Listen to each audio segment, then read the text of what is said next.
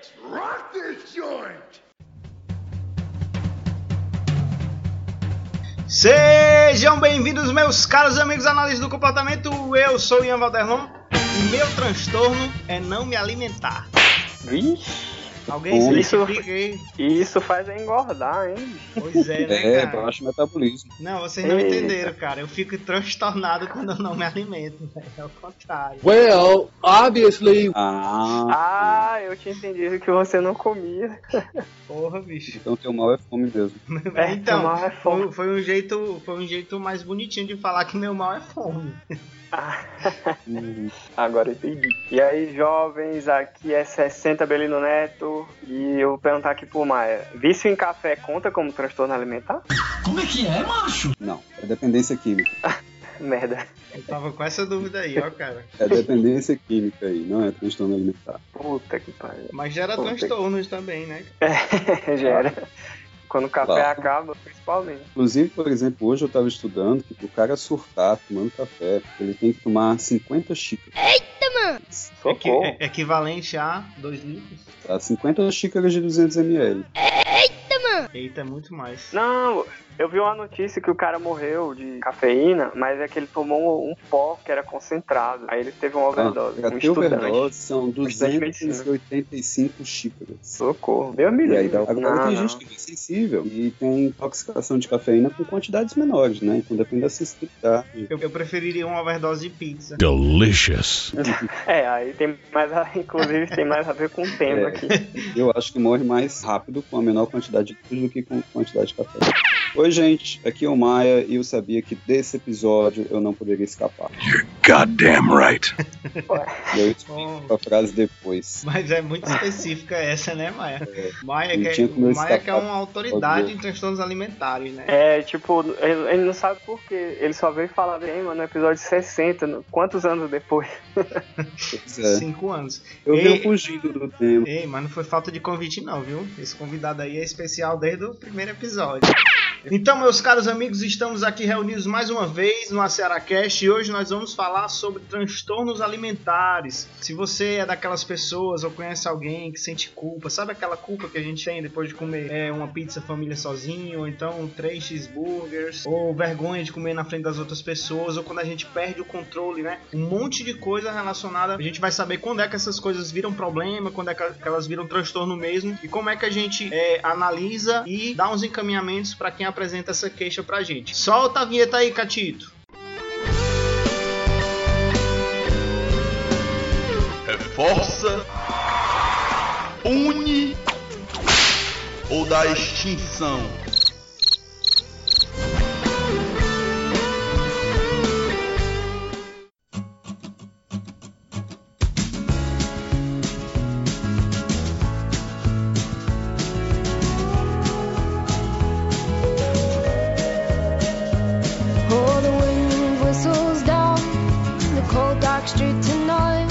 Pessoal, já que a gente tá falando aqui de transtornos alimentares, deixa eu fazer uma perguntinha pra vocês. Qual é o problema de vocês com comida? Qual é a noia? Vocês têm alguma coisa que dá pra dizer que você teria um transtorno relacionado à alimentação? Rasga aí um belino. Pois é, rapaz, é, eu tenho um primo que ele não come na frente dos outros, tipo, e isso traz muitos problemas pra ele, porque ah, o povo começa a, tipo, deixa de chamar ele pra fazer as coisas, né? Tipo, Eventos juntar família e tudo. Envolve alimentação, né? Que é muito comum É. na vida de nós brasileiros.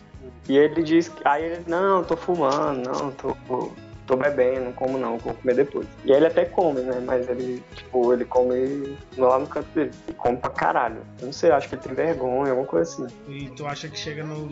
Obviamente deve chegar no ponto de ser problemático, né? De necessitar de uma ajuda e tal. Ah, acho que sim, porque tem algum lance, sabe? Tipo, de vergonha de si, sei lá. Eu, eu nunca conversei com isso, sobre que eu não tenho intimidade. Mas, bom, eu acho que é, seria algum tipo de transtorno alimentar. O Belino, um passarinho me contou que tu não come gelatina, é verdade, cara? a riegua. É, eu não consigo engolir gelatina. Eu gelatina na boca, eu não consigo engolir, que me dá vontade de vomitar. É a textura. Tu mastiga ela antes? Quem mastiga Sim, gelatina, e me mano? dá, Eu e me dá mastigo. agonia. Tu mastiga gelatina, Não, é mano? Igual. Sim, então, justamente é a, é a sensação dela lá, me dá ânsia, não gosto. É uma texturazinha Nunca, e eu, de... Ei, velho, uma texturazinha de fresco, né? que horror. E, Tal- tipo, talvez não seja consigo, por já- isso, cara. já- Condicionamento respondente. Eu aí, já, tentei, eu já. Não é. Pelo amor de Deus. Ai. Maia, analisa aí, cara. O nojinho do galinho com a Não, gelatina. eu não. Não, eu não tenho nojo de gelatina. Tipo, eu já tentei algumas vezes conscientemente. Não, vou ver se eu, eu consigo engolir. Não consigo. Me dá agonia. Tá, agora eu vou, vou passar pro Maia. E tu, Maia, qual é a tua? Tá, a minha questão é com açúcar. Sweet. Muito Hum. Sobremesa, principalmente sorvete, é Hum. difícil controlar. De tal maneira que eu literalmente evito. O Como conteúdo de demais. açúcar é complicado, porque o ponto de saciedade é muito alto. O saciar de uma sobremesa tem que ser muita sobremesa. Vixe, Se me der um pote de sorvete, eu como. É o clássico, né? Esse aí, açúcar, É. primário. Sorvete de, de doce de leite, eu vou comendo, comendo, comendo e Hum. isso não para, não. Não tem um ponto de saciedade. Poucas sobremesas doce, hein? conseguem atingir meu ponto de saciedade. Aí eu evito. Então você faz É, eu já tenho um autocontrole aí. Né? Literalmente. Ah, eu Deixa tenho uma- uma pessoa na minha família também, que eu vou nem especificar, que é uma pessoa muito de academia, tipo, tem aquele corpo ideal, certo? E ela me falou que quando come, fica, tipo, se sente muito mal, porque fica realmente muito preocupado, muito preocupado em engordar. E olha que a pessoa já tem aquele corpão, assim, tipo, de televisão, sabe? E Os E, excessos, os excessos fazem mal verdade- pra mais ou pra menos, né, quem olha o Instagram dela, tipo, meu irmão, tipo, essa mulher aqui é, é tipo assim, não, é, tem a vida perfeita, digamos assim, tipo, tem um corpo perfeito e tudo, mas conversando com ela, falou, ah, eu preciso de ajuda, porque eu como e fico me sentindo muito mal e tudo, tudo. Aí, tipo, na verdade tem muito sofrimento ali por trás daquele corpo perfeito, né? Agora, os exemplos que vocês deram de vocês, eu também dei meu, se a gente for olhar pela perspectiva da psiquiatria, não se enquadra nem chega perto como transtorno alimentar. Ah, ah, sim, é verdade. Então, mas eu acho que é importante isso que você tá colocando, porque realmente, pra, tipo assim, não ter perigo de alguém entender que essas coisas que a gente tá falando aqui precisa de um tratamento, exatamente, né? Uma coisa mais séria. Não, a gente tá contando história aqui, né? Só pra ficar claro. Que realmente o que seria chamado de transtorno alimentar é, é muito mais grave, né? Com certeza.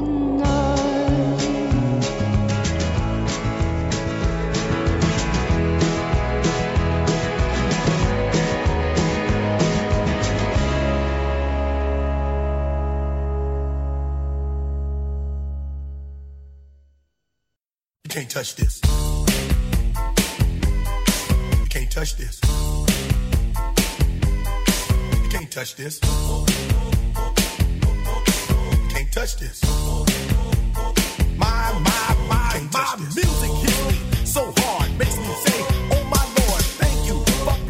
então, Maia, tu poderia dar, dar uma, uma. citar pra gente quais são, pelo menos, as principais. é, os principais transtornos alimentares que, que têm aparecido mais na clínica, que geralmente aparecem mais na clínica, é, que a gente poderia chamar, entre aspas, de mais comuns, e quais as características desses transtornos pra, pra gente, que é analista do comportamento? Sim, claro. Vamos começar pela anorexia nervosa. A anorexia nervosa, a principal característica dela é uma restrição alimentar autoinduzida, ou seja, o cliente ou a cliente, ele deliberadamente não ingere alimentos, ele deliberadamente restringe, a gente chama de restrição. Em paralelo à restrição, pode ocorrer também a purgação, que é o comportamento de purgar, o comportamento de você colocar para fora o que já foi ingerido. E aí a estratégia clássica é o vômito. Então, no quadro de anorexia, você vê uma cliente que consegue muito bem, tem um ótimo autocontrole para tanto não deixar a comida entrar, ou seja, ela restringe, como também colocar para fora aquilo que entrou, ou seja, ela purga. E ela tanto restringe e ela purga com muita eficiência. Um bom repertório de autocontrole já é isso aí. E aí, claro, o peso cai. O peso vai cair de forma significativa, até que você observa que o corpo começa a perder a capacidade de se recuperar dos desgastes cotidianos e realizar e ele perde a capacidade de realizar uma série de processos metabólicos que são importantes para a manutenção da vida. O corpo literalmente começa a definir. Aí é o Mas deixa eu te perguntar, e a pessoa não sente fome não, mesmo assim? Sente, sente muita fome, mas aí que entra as Mas- habilidades de autocontrole. Coisa. Mas é tipo assim, mesmo É, não, é, é muito curioso, né? Porque se a pessoa mesmo assim sente fome, então essa fome passa a significar outra coisa pra ela. Essa fome, ela vai ser vinculada a respondentes emocionais de conquista, respondentes emocionais de um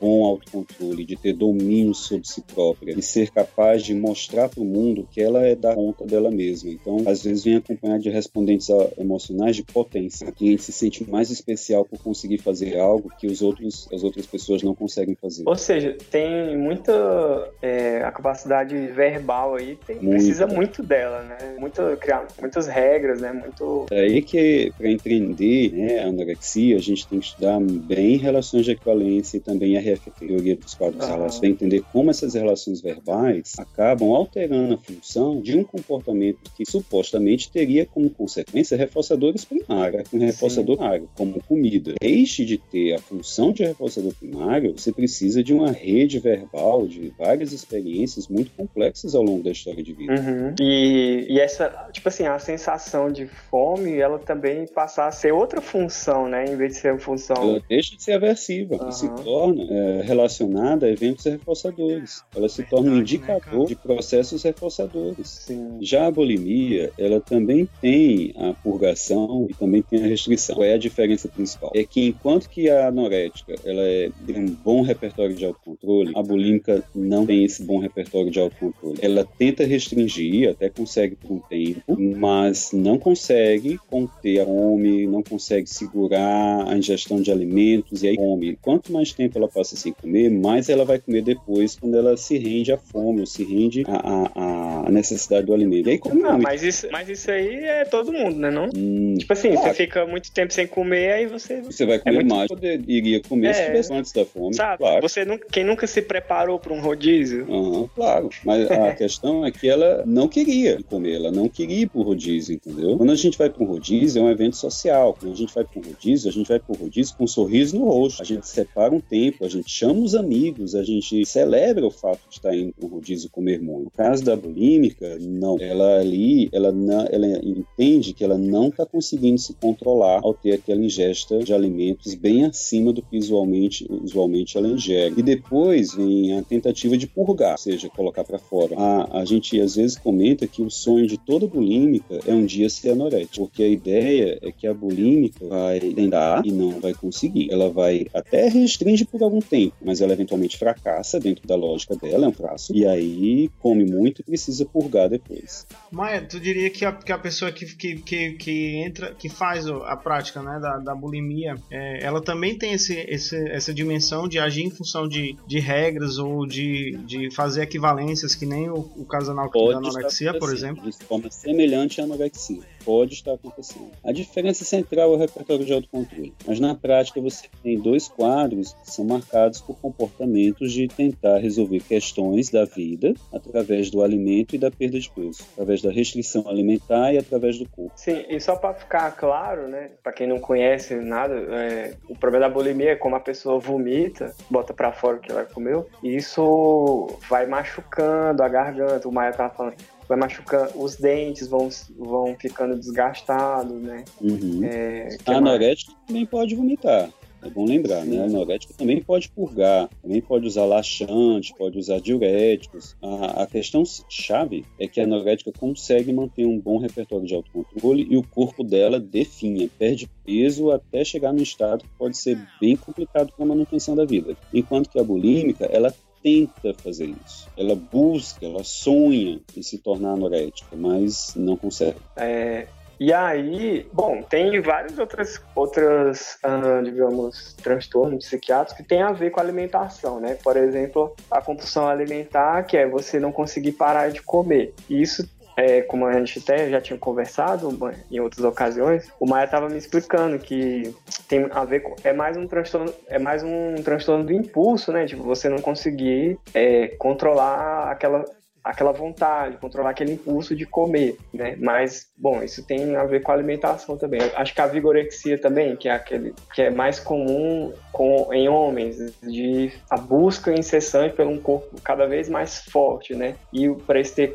esse corpo forte, isso tem tudo a ver com a alimentação também, um controle rígido da alimentação e de atividade física. Mas, bom, é, poderia entrar aqui, mas enfim. Tem um- alguns outros quadros também que estão começando a ganhar nomes. A gente tem que ver que são variações em cima da mesma questão, e os nomes às vezes são muito mais midiáticos do que necessariamente revelam função ou história de vida. Por exemplo, a gente também está vendo agora casos de um quadro está sendo chamado de ortorexia. No caso, a ortorexia é quando a cliente tenta dar conta de atingir um corpo extremamente saudável e ela se engaja em práticas alimentares bem obsessivas, mas voltadas só para a saúde. A pessoa fica obcecada em atingir um corpo saudável através da alimentação e das práticas alimentares. Então ela não come nada, não come absolutamente nada que seja fora do considerado extremamente saudável. É a ortorexia. Nossa, e eu fico imaginando, digamos, uma mãe, um pai fica controlando a alimentação dos filhos dessa forma. Imagina? É de forma obcecada com a saúde. Aham, tipo um, sei lá, parece toque, né? É, parece bem parecido. É a busca de uma saúde fantasiosa, né? A busca de um ideal de Ah. saúde.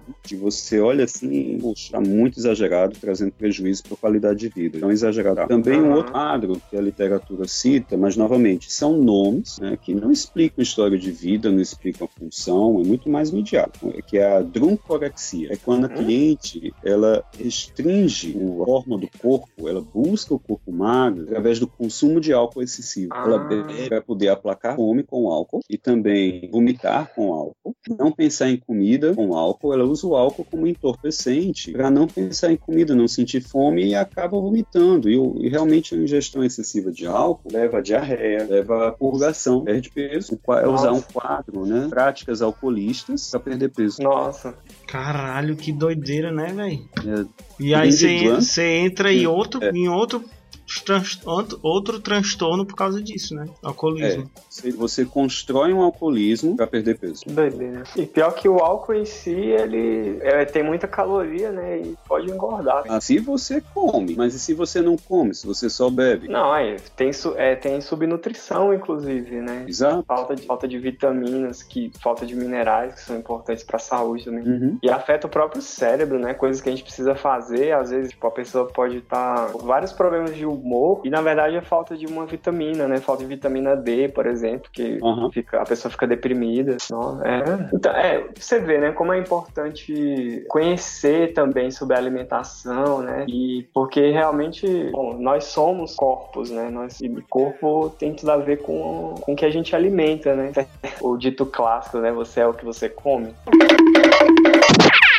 Umbelino, é, pra gente ter, entender mais um pouquinho sobre algumas características relacionadas a transtornos alimentares, não pegue no meu pé, tá? O pessoal não vai noiar com isso, não. Traz aí algumas estatísticas americanas sobre esses, esses transtornos. Bom, americanas porque foi o que a gente achou, né?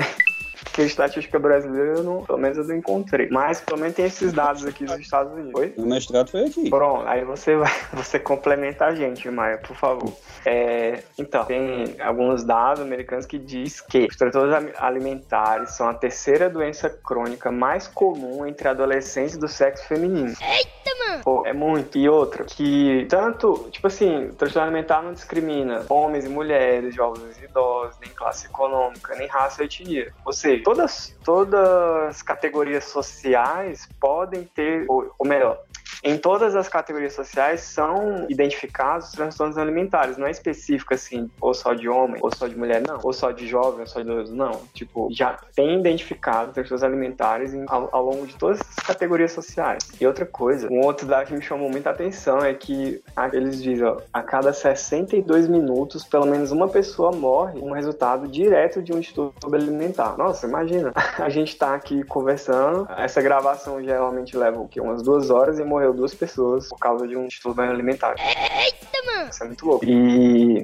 agora, anore- em relação à anorexia, em relação, é, em relação à anorexia, jovens entre 15 e 24 anos têm 10 vezes mais risco de morrer do que É, alguns desses dados que tu colocou, quando ele na questão epidemiológica, precisa que a gente Uhum. comente com calma. Por exemplo, Tá. realmente, transtornos alimentares ocorrem em todos os gêneros e ocorrem em todas as classes sociais. Você fala. Só Uhum. que há uma diferença de prevalência entre gênero masculino e feminino enorme. Ah, é sim. a questão grau de gênero. A cada, você tem uma relação de 10 para 1 entre homens e mulheres, ou seja, a cada 10 mulheres que apresentam um quadro de anorexia e bulimia, um homem vai apresentar um quadro de anorexia e bulimia. Também tem uma Nossa, questão é de, de classe social. Ainda hoje, a prevalência de anorexia e bulimia, ela é maior entre uma classe social mais elevada. Essa distância vem diminuindo historicamente? Vem diminuindo historicamente, mas ainda há uma prevalência maior em pessoas de uma classe social mais elevada. Entendi,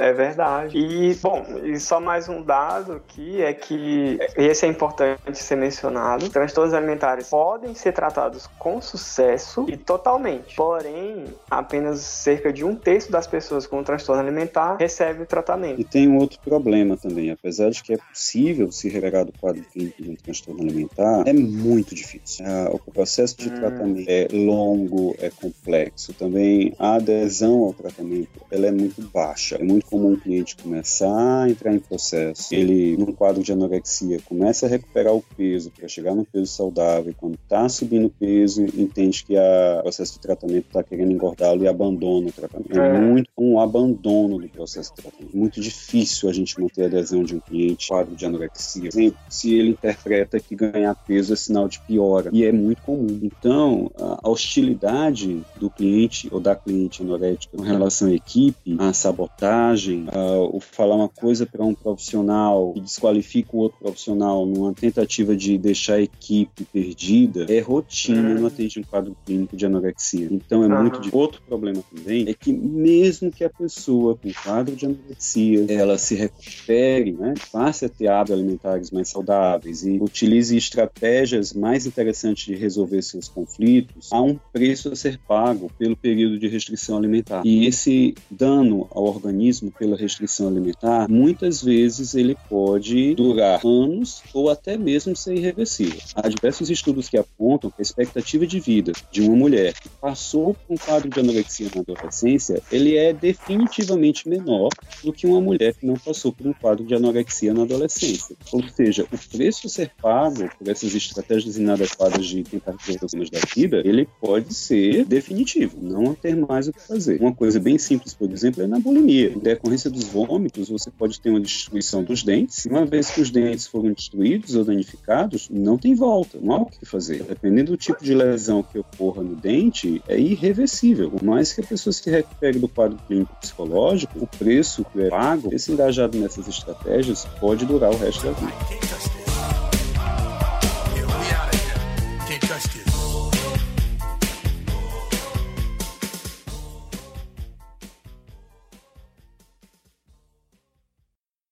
I said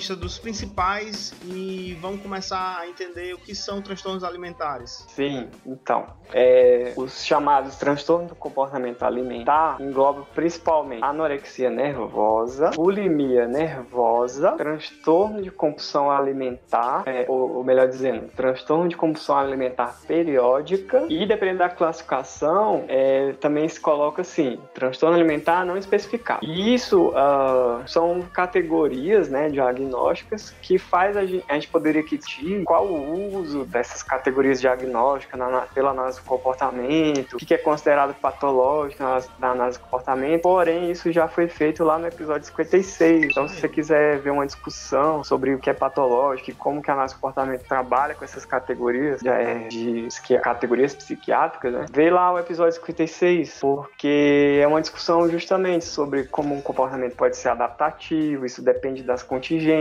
Como- então, tipo assim, todo comportamento ele, ele não surge do nada, ele surge por algumas contingências em que ele foi aprendido. Então, é, todos esses comportamentos que a gente pode chamar de patológicos veio, é, depende de contingências que a pessoa foi passando, não é isso mesmo, Maio, ou não? Exatamente, perfeito. Ou seja, vai lá, ouve o episódio e depois volta aqui. Não, Então, ou- ouve assim- depois de terminar isso aqui que tá de boa.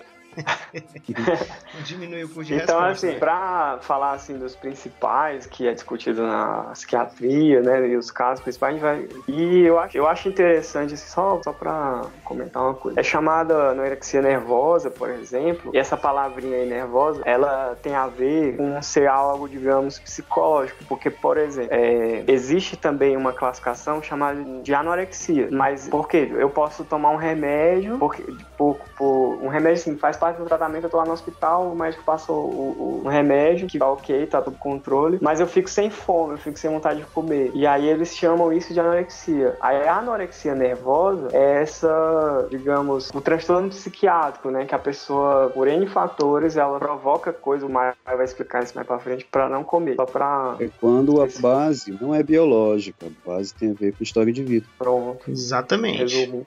Já que a gente está aqui é, tentando entender transtornos alimentares, é, Maia, explica aí pra gente como é que uma coisa que, que é reforçadora naturalmente, né, que é uma coisa que a gente é, tecnicamente deveria trazer ben- benefício para o sujeito, deveria trazer sensações prazerosas, um monte de coisas agradáveis nesse sentido, como é que essas coisas se tornam problemáticas? Como é que elas passam a ser um problema? Eu acho que isso que tu puxou é bem interessante. A gente primeiro discutir que a comida, a gente já nasce sensível a ela como reforçador, né? A gente está falando de um reforçador primário. Exatamente. Nós somos descendentes de comunidade de hominídeo e às vezes para conseguir uma fruta, uma açúcar, tinham que caminhar 10 quilômetros, 15 quilômetros. Então, nós somos Uhum. descendentes daqueles que já nasciam muito sensíveis e com todo um aparato biológico para sentir prazer quando em contato, em contato com certos tipos de, de alimentos. Alimentos que tinham tinha re- relação com a sobrevivência em longo prazo, né? Com a sobrevivência em um ambiente adverso. Principalmente alimentos ricos em gordura e açúcar e carboidrato, pela Uhum. questão energética. Exatamente. É, porque pensa o trabalho que é de verdade você conseguir ma- matar um animal, tratar ele, tipo assim, tirar o couro, tirar as penas e tirar a carne e preparar essa carne, né? Nossa. Antigamente, né, cara? parte- é, Não, então, a gente tá falando de evolução. E durante boa parte da nossa seleção natural, nós usávamos uma técnica de caça que é chamada de caça por exaustão. Hum. Então, como é que a gente caçava? A gente ia em bando, assustava o quadrúpede, né? Assustava o animal que ia ser a caça, e ele dava uma disparada. Aí a gente ia andando atrás dele, dava outro susto nele, aí ele disparava. A gente fazia isso de novo, várias vezes. Chegava uma hora que o animal cansava, ele não aguentava mais explodir de novo. Aí ele desistia, deitava no chão, e aí os nossos antepassados iam lá e aí sim aqui iam usar uma lança, uma faca, uma pedra para poder matar o animal e, e- e transformar ele em alimento. Então nós caçávamos exaustão, a gente andava muito. Então, Maia, Hum. é, é a, a, numa lógica matemática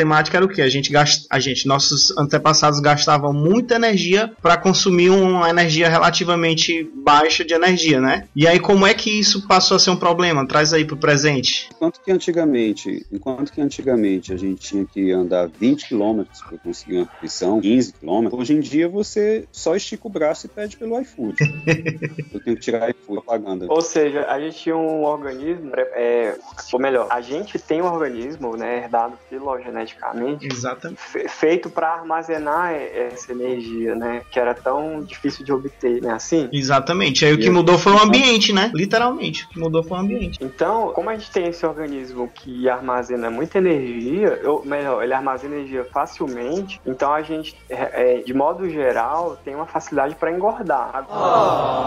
Agora, isso na evolução da nossa espécie era uma super vantagem, né? Tipo, eu comer um pouquinho e, tipo, isso, essa gordura, esse açúcar já ser armazenado aqui na minha barriga, no, né, na- no meu corpo. Ei, Rubelino, quer dizer que aquela, que aquela bordinha de catupiry que a gente come da pizza fica a bordinha de catupiry na nossa cintura mesmo, né, cara? Arriégua. Porra! É transferência direta aí. Não é nem metabolizada a gordura que a gente ingere. Ela é armazenada da forma como a gente come. É, aquela gordurinha ali da panceta, do, da picanha. Daí, com a, com a indústria alimentar, a gente tem um acesso a essas fontes de energias dos alimentos, principalmente dos alimentos industrializados, que é muito fácil e a gente quase não precisa gastar energia para consumir alimentos energéticos. O que significa que, enquanto nossos antepassados queimavam muito para conseguir alguma coisa, a gente inverteu totalmente a relação. A gente queima muito pouco para conseguir muita coisa. Com pequenos, pequenas ações, pequenas atividades, é, a gente consegue qualquer tipo de alimento hipercalórico, de forma tal que Uhum. agora a gente está numa briga mundial contra a balança, né? A obesidade é uma epidemia mundial. Sim. E também o sedentarismo. O sedentarismo hoje é considerado o quadro crônico é, que mais mata as pessoas. O sedentarismo mata mais que o álcool, o sedentarismo mata mais do que acidente de carro, o sedentarismo mata mais do que as guerras, mata mais do que transmissões por vírus, mata mais do que câncer. Quem mais mata a nossa espécie hoje em dia é o sedentarismo em decorrência da mudança cultural. Porque agora a equação Cara. não bate, né, né, cara? A gente inverteu a lógica. A gente é preparado para guardar energia e é moldado para guardar energia, né? Não precisa gastar essa energia. E aí deu-se a desgraça. E daí surge um paradoxo, e ao mesmo tempo a cultura possibilita acesso a alimento com muita facilidade, ao mesmo tempo, de forma contrária, ela também prega que a gente tem que ser magro e que a magreza, o ficar com o corpo bem magro, é o caminho para a pessoa obter uma série de reforçadores, principalmente sociais. Sim. Ou seja, de um lado, a cultura disponibiliza e incentiva o consumo de alimentos, por outro lado, ela também coloca que você tem um corpo muito magro, é o caminho para aceitação social, é o caminho para você ser bem tratado por outras pessoas, para você ter atratividade física, para você resolver uma série de problemas na sua vida sendo magro. Então você tem um paradoxo aí do qual o sujeito, se ele entra nesse jogo, ele está preso, porque de um lado é muita comida, do outro lado ele tem que gastar dinheiro também e se engajar em práticas para restringir esse contato com a oferta, super oferta de alimentos que existe hoje em dia. E aí é que tá o grandes, os grandes, um dos grandes conflitos, ou o principal conflito relacionado aos transtornos alimentares, né, Maia? Como é que a gente controla esse negócio que é reforçador, que é socialmente é, ensinado pra gente, que é um negócio agradável, que a gente tem que fazer, né? A- a- as avós estão aí pra isso. É, e ao mesmo tempo, um monte de outras contingências que demandam que a gente seja saudável, que a gente tenha um corpo bonito e que a gente tente controlar essas situações, né? E eu acho que isso, que isso ajuda a gente a entender como é que um transtorno, como é que um comportamento é, que, que, que se torna problemático começa a acontecer, né, Maia? Como é que um transtorno Uhum. começa a virar um transtorno, né? É isso que eu tô querendo dizer. Pode É. explicar pra gente? Seja, a análise pra gente, na análise do comportamento, não é bem um algo que está quebrado na cabeça da pessoa, né? Uhum. A gente não vai tratar isso como uma doença, a gente vai entender que isso é fruto de processos históricos paradoxais e também de pressão cultural e às vezes uma tentativa de resolver problemas de forma autodestrutiva, que é o que mais acontece principalmente na anorexia e bulimia. A ideia de que você pode resolver suas questões pessoais, suas questões familiares, dar conta de um projeto de vida perdendo peso. O perder peso, ele acaba sendo colocado como uma varinha de condão que vai resolver seus problemas. Ah, se você tem conflito familiar, se você perder peso, vai resolver. Se as pessoas não gostam tanto de você ou se você tem dificuldade para fazer amizades, perde peso. E perdendo peso, as vão te achar interessante, vão te respeitar, vão achar que você tem um ótimo autocontrole, as pessoas vão te ver como alguém atraente, como alguém capaz de dar conta de si próprio. Vai, é, é colocado o peso magro, né, o peso baixo, como uma estratégia de resolução de problemas. A questão é que é ilusório, não resolve. Mas se a pessoa não tiver um repertório variado de resolução de problemas e só tem essa ferramenta para resolver problemas, é o que tem. E aí fica usando para tentar resolver problemas que não tem necessariamente a ver com a questão do peso corporal. Ou, se- ou seja, essas estratégias de, de, de, de controle de, de controle alimentar, vamos dizer assim, ou de compulsão alimentar em alguns casos, é, são estratégias que foram selecionadas na história de vida do sujeito porque foram porque foram em algum, em algum sentido reforçadoras, né? Ou, reforça, ou Uhum. reforçadoras positivas ou reforçadoras negativas. Pode ter ocorrido reforçamento, mas também pode ter ocorrido um controle por instrução verbal. Também. A gente Demais. pode estar de fato de comportamento governado por regras, de teoria dos quadros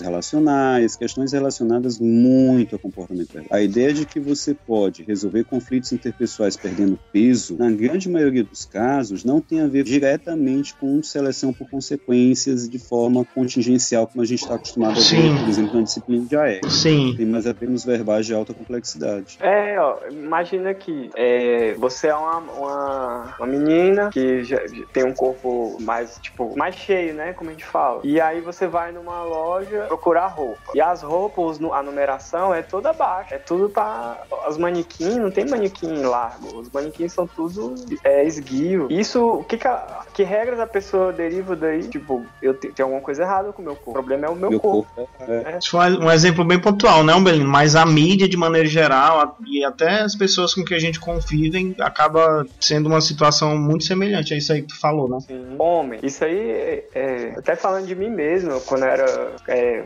adolescente, eu era bem gordo, né? No começo da minha adolescência. E aí tinha peito, sabe? Aqueles, é, que em inglês eles têm até uma palavra pra isso, é man né? Que eles chamam. Tinha peito assim. E, véi, bullying é sinistro, sabe? Porque você tem, tipo, é um menino e você tem peito, porque é gordo. E aí, tipo assim, eu nunca sofri nada assim em relação a transtorno alimentar por causa disso. Mas por, por N motivo, sei lá, por ter amigos que me respeitavam de outra forma, mas quem não tem uma, uma, uma rede de amizade que continue respeitando apesar do seu corpo, ou quando a pessoa passa pelo contrário, né? Tipo, ela sofre muito por causa do corpo dela, o corpo gordo, né? No caso, meu amigo, é muito fácil ficar bulímico, ficar anorético. A questão chave desses quadros que a gente está citando é a tentativa de usar o corpo e usar a relação com o alimento para resolver alguma questão ou várias questões da vida do sujeito. É a tentativa de ver na- no controle do peso uma maneira de lidar com o sofrimento. É a tentativa de ver a relação com o corpo uma maneira de resolver suas questões, seus problemas e seus conflitos. E no consumo de alimentos também, né? É, na forma de consumir alimento também. E na grande maioria dos casos,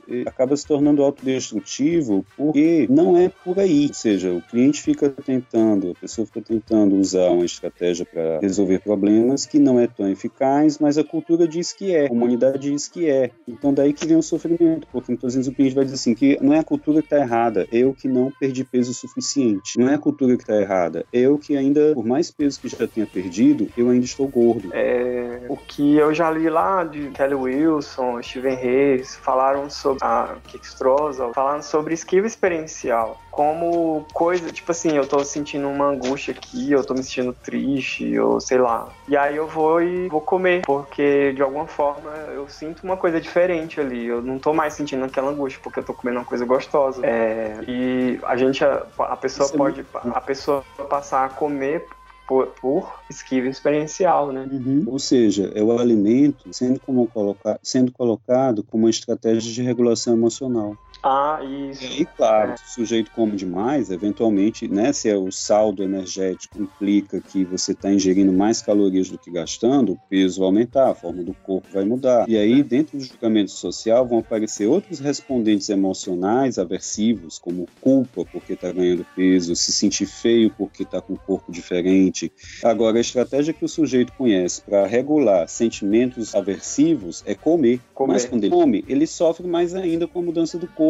Mas aí esse sofrimento, ele só sabe regular através do alimento. E aí vira uma bola de neve. Sim, que aí a pessoa Sim. pode se, se isolar, e aí junta com depressão, aí vai se complicando, né, o caso. A gente sofre, a estratégia que ele conhece para lidar com o sofrimento é a comida, o corpo muda, ele sofre mais ainda, e aí volta para a estratégia de comer para lidar com as emoções aversivas. É, ele fica preso E aí- armadilha. E aí, nesses casos, pessoal, quando a gente tem quadros que estão sendo danosos para o sujeito em vários aspectos da vida dele, é que, que, que há necessidade do acompanhamento profissional, que não necessariamente vai ser do nutricionista, do psiquiatra, do profissional de educação física, né? Mas tem uma dimensão da psicologia ali que é muito importante, que é justamente ensinar a, a realizar essas estratégias de enfrentamento diferentes do que o sujeito está fazendo, né? É, eu tô ouvindo esse episódio aqui do podcast, eu tô descobrindo que eu, alguém da minha família, alguém que eu conheço tem algum transtorno alimentar. Como é que eu posso conseguir ajuda? Primeiro procurando profissionais que tenham formação específica ou treino específico para lidar com esse tipo de quadro clínico. Ele é de uma complexidade alta por ser multiprofissional a necessidade do acompanhamento. Né? Você não consegue atender só com a psicologia, só com a psiquiatria. Você tem que ter toda uma equipe. E uma equipe grande, por exemplo. A equipe ideal é formada por um psicólogo, um psiquiatra, um nutricionista, um endócrino e é, muitas vezes a gente precisa até de um profissional da educação física também participando da equipe. Então precisa de uma rede multiprofissional para acompanhar o cliente. Daí a dificuldade da gente conseguir colocar essa pessoa para fazer um tratamento ideal. Onde é que você consegue reunir todas essas pessoas de diferentes profissões discutindo de forma rotineira aquele caso? Muitas vezes uh, você não encontra com facilidade uma equipe formada na rede privada como encontra na rede pública. Porque na rede pública, principalmente através das universidades, você reúne professores de diferentes áreas para acompanhar aquele caso que é multifacetado, então você acha mais fácil o tratamento em limpas escolas, psicologia, hospitais, núcleos de saúde de algumas universidades, que tem essa possibilidade de reunir professores formando um núcleo especializado em transtorno alimentar. Mas caso não encontre um núcleo especializado em transtorno alimentar, é procurar pelo menos um nutricionista, um psiquiatra, um psicólogo. Muita gente, né, cara? Uhum. E aí você imagina o preço desse tratamento. O analista do comportamento, ele tem diversas tarefas quando ele vai atender uma cliente com quadros de transtorno alimentar. Entre elas, é entender como é que esses comportamentos relacionados ao alimento e o controle do peso se estabeleceram ao longo do repertório histórico do cliente, ou seja, o que é que modelou, qual foi a instrução por regra, o que é que aconteceu, como isso foi reforçado, como o comportamento verbal entra, o que foi que aconteceu que esse comportamento passou a acontecer em alta frequência. Essa é a pergunta-chave. Que mantém esse comportamento acontecendo em alta frequência? A partir daí, a gente vai identificar que provavelmente isso tem a ver com resolução de problemas. Ou seja, a cliente pode estar utilizando práticas alimentares e controle do peso para resolver alguma questão na sua vida. Se, em processo de terapia, a gente conseguir dar conta dessas questões por uma via ou outra, sem ter que ser pela via controle do peso, esse comportamento restritivo, ele perde o lugar que ele tem na vida do cliente. Ele perde a função e naturalmente cai de frequência. Então, o terapeuta, ele pode ir com o olhar de que essas práticas podem estar relacionadas à resolução de problemas. Se for possível resolver esses problemas por outra via, comportamentos de restrição alimentar podem perder a função. Então, um caminho que o analista de comportamento pode ter para trabalhar com esse, com esse tipo de clientela. Sim, ajudar com a análise funcional, né?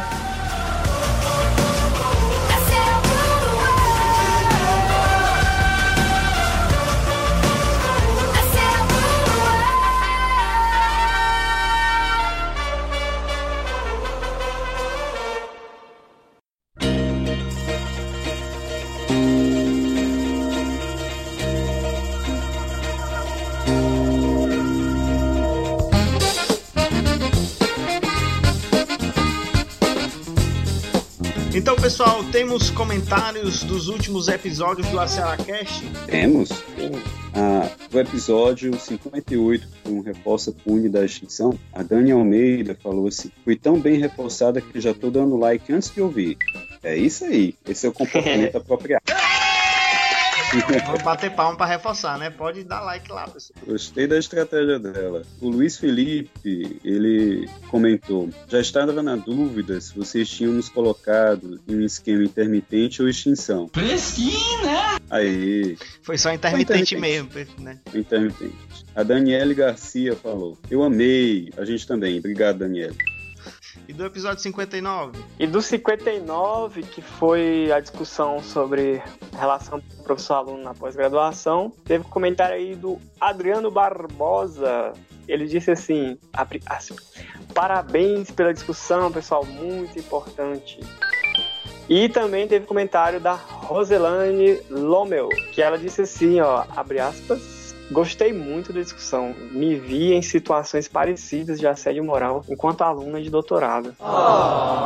Fecha aspas. Rapaz, isso é muito sério. Até coragem, né? Ela, ela comentar assim. É um assunto, eu só queria falar rapidinho. Eu tentei coletar vários é, relatos, mas tipo, muitas pessoas tinham medo de contar suas histórias. Medo. Justamente medo de sofrer, re- sofrer represálias, viu? Então é algo que tem que ser mais discutido aí. Obrigado pelo comentário, gente. Só acrescentar uma coisa aqui, é, a gente vai colocar no, no post aqui do episódio algumas referências bibliográficas sobre o assunto, viu? Então, se quiser ler mais sobre o assunto aí, é só dar, um- dar uma olhada em algum- algumas referências que a gente está colocando, inclusive a- o próprio trabalho do, do Maia aqui, que a gente entrevistou, né? Que foi o mestrado dele, justamente sobre o assunto. E agradecer A gente o vai- Maia, né? por compartilhar os seus conhecimentos aqui hoje com a gente. A gente vai colocar também material mais específico sobre tratamento, até porque o tema é muito complexo, não dá pra gente em tão pouco tempo falar de tudo. O ideal mesmo é que a pessoa comece a estudar aos pouquinhos e vai se enveredando, se ela se interessar pelo tema. A gente vai deixar uma sugestão de leitura. Que é o nosso objetivo aqui, né? Que é... Ah, só, só uma- um comentário de cunho político aqui. É, esse podcast, gente, é justamente sobre divulgação científica, que eu acho que a gente precisa fazer mais, viu? Porque a ciência aqui no Brasil vem recebendo é, Ataques. ataques, inclusive, a palavra é essa, ataques, em redes sociais, é, notícias falsas em WhatsApp, é promovida aí por grupos interessados em desmontar e, e desautorizar o que a- os nós cientistas viemos fazendo. Então, se, a- se você compartilhar os nossos materiais, não só do nosso podcast, mas de qualquer outra página ou coisa ou mídia que faça divulgação científica, você está realmente fazendo um trabalho de resistência, de luta pela própria ciência brasileira. Então, é, eu acho assim, a gente está nesse contexto e eu, eu vejo assim como mais importante ainda é, esse trabalho aqui, né? Parece bobagem, a gente está só conversando sobre assuntos, mas a gente está fazendo divu- divulgação científica e se faz muita ciência assim no Brasil. E é muito importante, tem muito impacto social. Então, pessoal, muito obrigado a vocês que ouviram, muito obrigado a vocês, Maia e o Belinho, que participaram. Obrigado, Maia, aí, por, por compartilhar os conhecimentos sobre transtornos alimentares, né? É, não esqueça de ir lá na nossa página do Facebook, comentar, curtir compartilhar com os amigos se você gosta do nosso podcast. E a gente se ouve no próximo Ceará Cast.